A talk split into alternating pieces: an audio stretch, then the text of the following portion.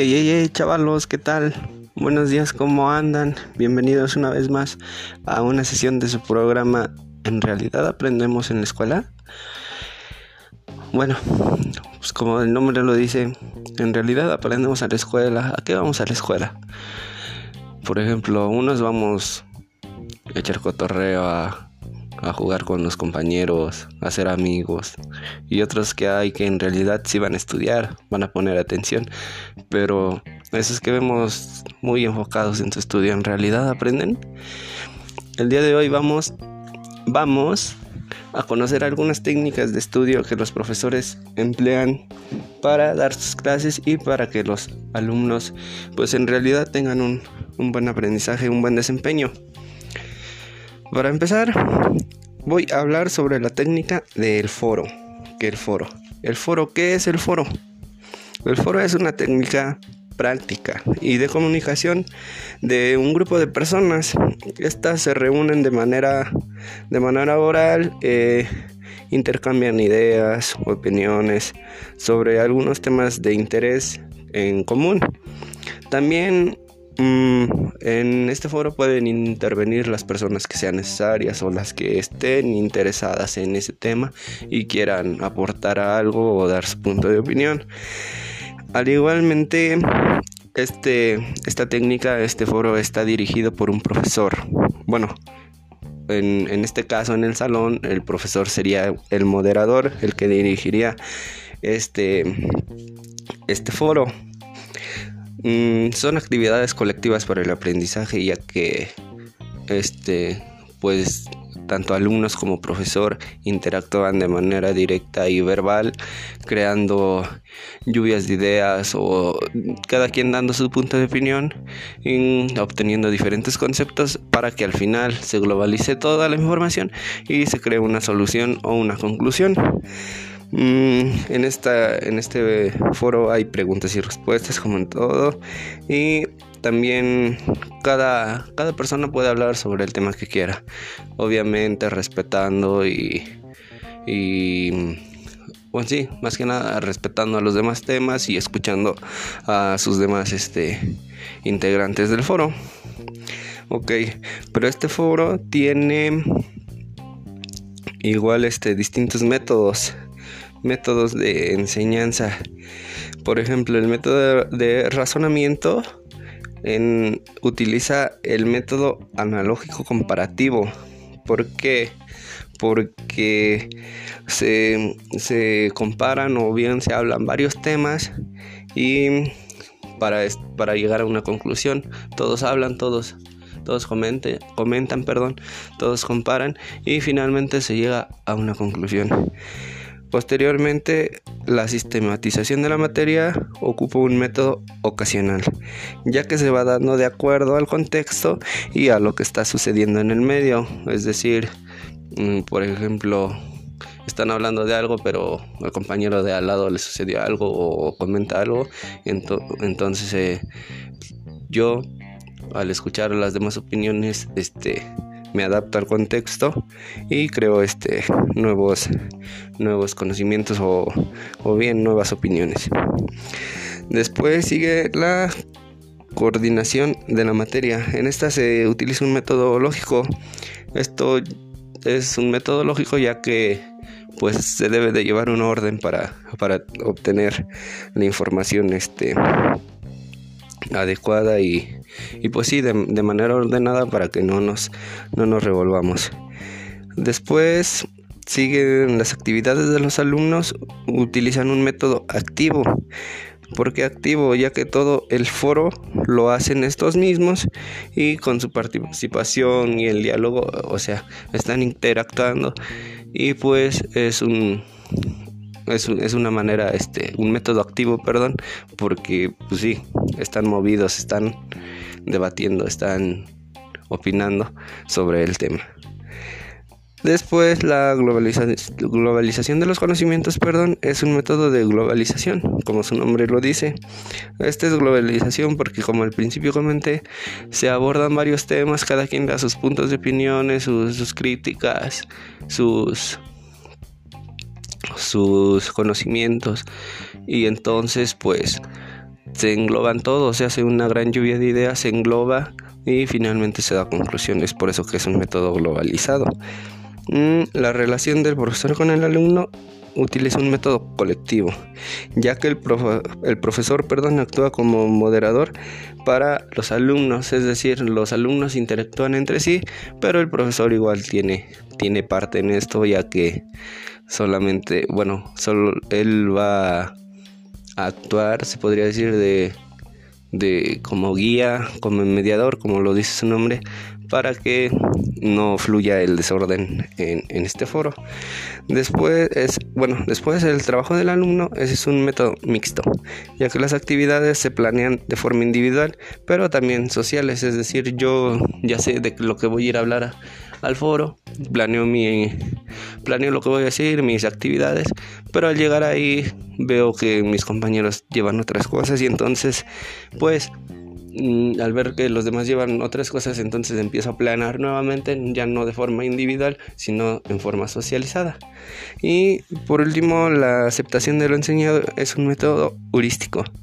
¿Por qué? Porque antes de hablar voy a pensarlo, voy a razonarlo, voy a darle varias repasadas para que mi, bueno, para que lo que voy a hablar sea de forma correcta y pues sea validado de, de buena forma. Ok, seguimos. La técnica del dictado, bueno, esta técnica yo, yo la elegí, la del dictado, porque en lo particular es una técnica muy aburrida. Muy aburrida, este, muy estresante. Y aparte de que los alumnos con esta técnica, bueno, en lo particular yo no aprendo nada, donde el profesor se va por leer su libro y lo que va leyendo lo tenemos que ir escribiendo, este, no, no, no, en realidad no, no, no genero ningún conocimiento y nada más me estreso y, y ya es todo lo que hace el profesor, llega, te dicta, se va y bye, hazle como puedas. Entonces, pues creo que es ni debería ser una técnica, pero bueno, es una de las técnicas que más se utiliza en, la actualidad, en, el mundo, pues, pero pues muy, muy, muy mal, muy mal, este, se maneja de muy, muy mala forma. En esta técnica tenemos un razonamiento deductivo, porque va de lo particular a lo general, es decir, de una parte de un tema a ampliar el tema, a investigarlo a fondo. Bueno, en este caso, a que el profesor no lo dicte de, de, un tema en particular a, lo general. Después, mm, la coordinación de la materia es un metodológico porque, como en todo, en, en todas las materias, se debe de llevar un orden cronológico o lógico para que tengamos el conocimiento adecuado, es decir, que no nos revolvamos con información. Por ejemplo, ahorita yo que les estoy dando una plática sobre estas técnicas y me pongo a hablar del fútbol. Entonces me van a decir, ¿qué, qué, rollo con este vato, no? ¿Qué, ¿Por qué se cambió? ¿Qué le pasa? Eh, e, es lo mismo. Necesitamos llevar un orden cronológico sobre las cosas para que tengamos el, el conocimiento adecuado. Después sigue la concentración concentrización de la enseñanza. Es un método verbalístico porque el profesor se la pasa hablando y tú solamente tienes que ir dictando, dictando, dictando y no hay más. El profesor es el único que habla. La sistematización de la materia es rígida porque el profesor sigue su, su programa, su planación al pie de la letra, no le importa que un alumno tenga otra solución o que haya pasado algo durante la clase para poder mm, para poder tomarla como ejemplo se podría decir y, dar este pues un, ejemplo más, más preciso sobre el tema. Él, no lo toma él no lo toma y pues solo lo que dice su planación lo que dice su libro y nada más las actividades de los alumnos bueno, es un método pasivo. ¿Por qué? Porque el profesor los hace así, los hace pasivos, o sea, los tiene en su asiento nada más, callados con la cabeza abajo y escribiendo lo que él dicta. No los deja participar, no los deja interactuar. Por eso es que es un método pasivo.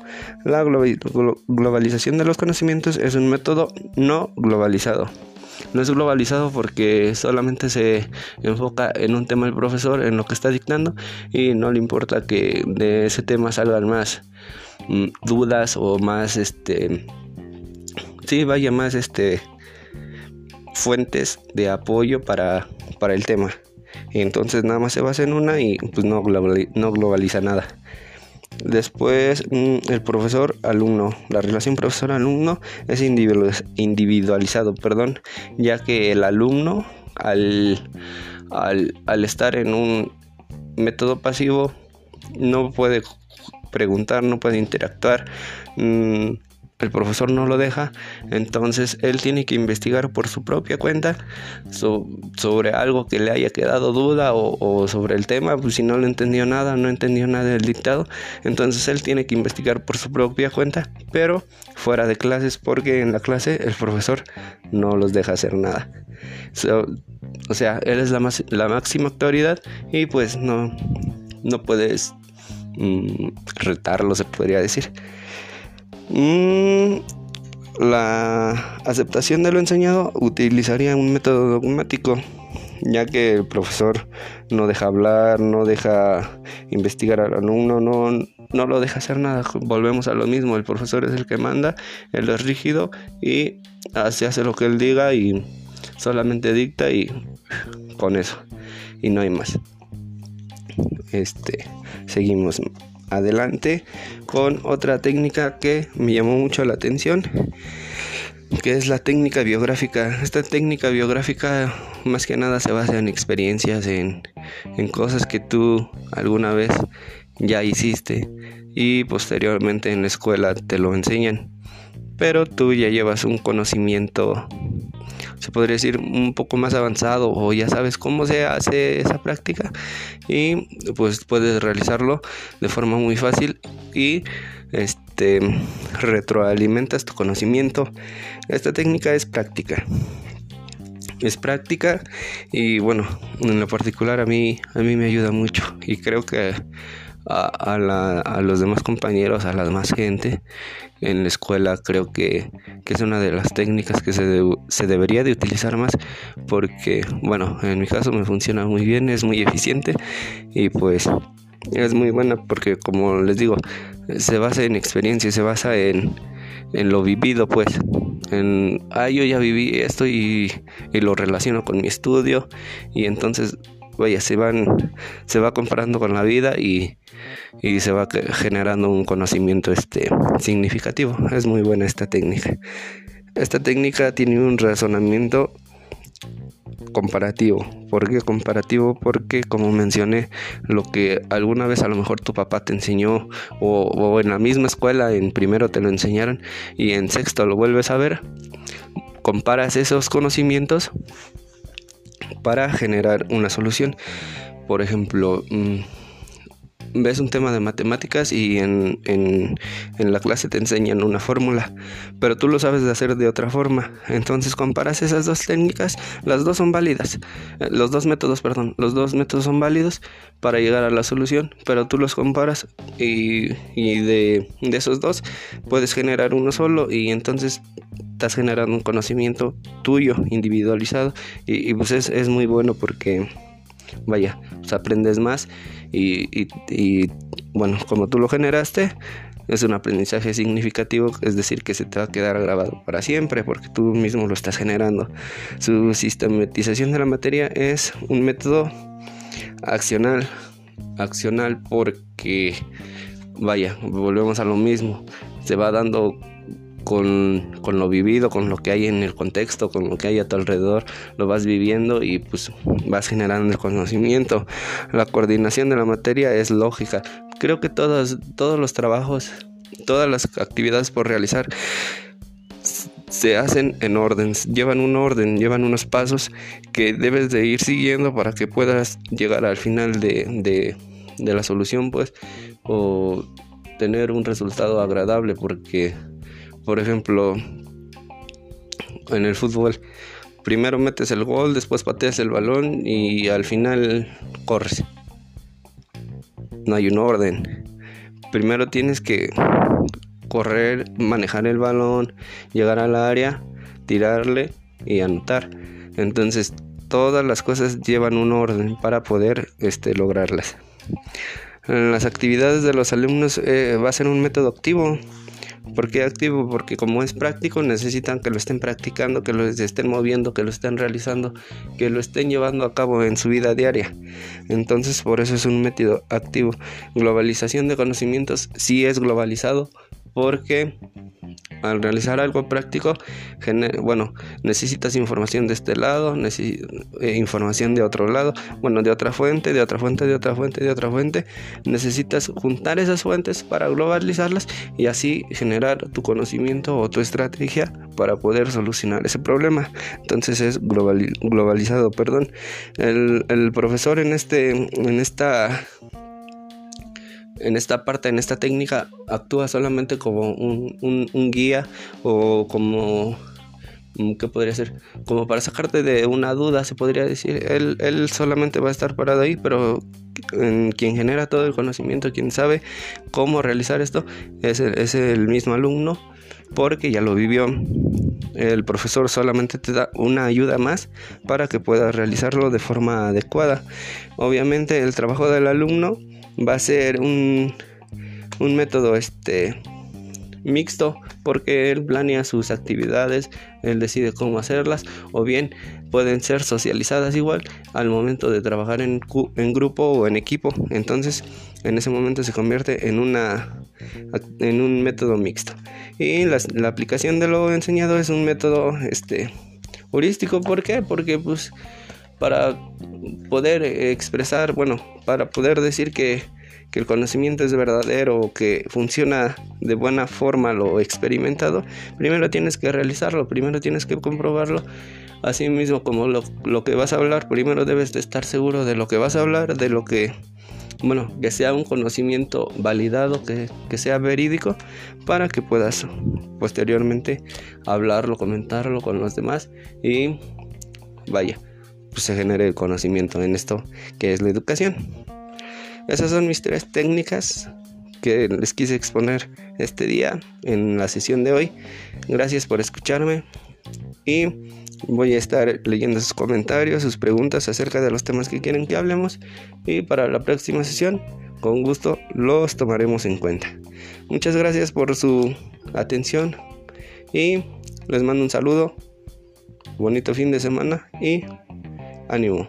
Gracias.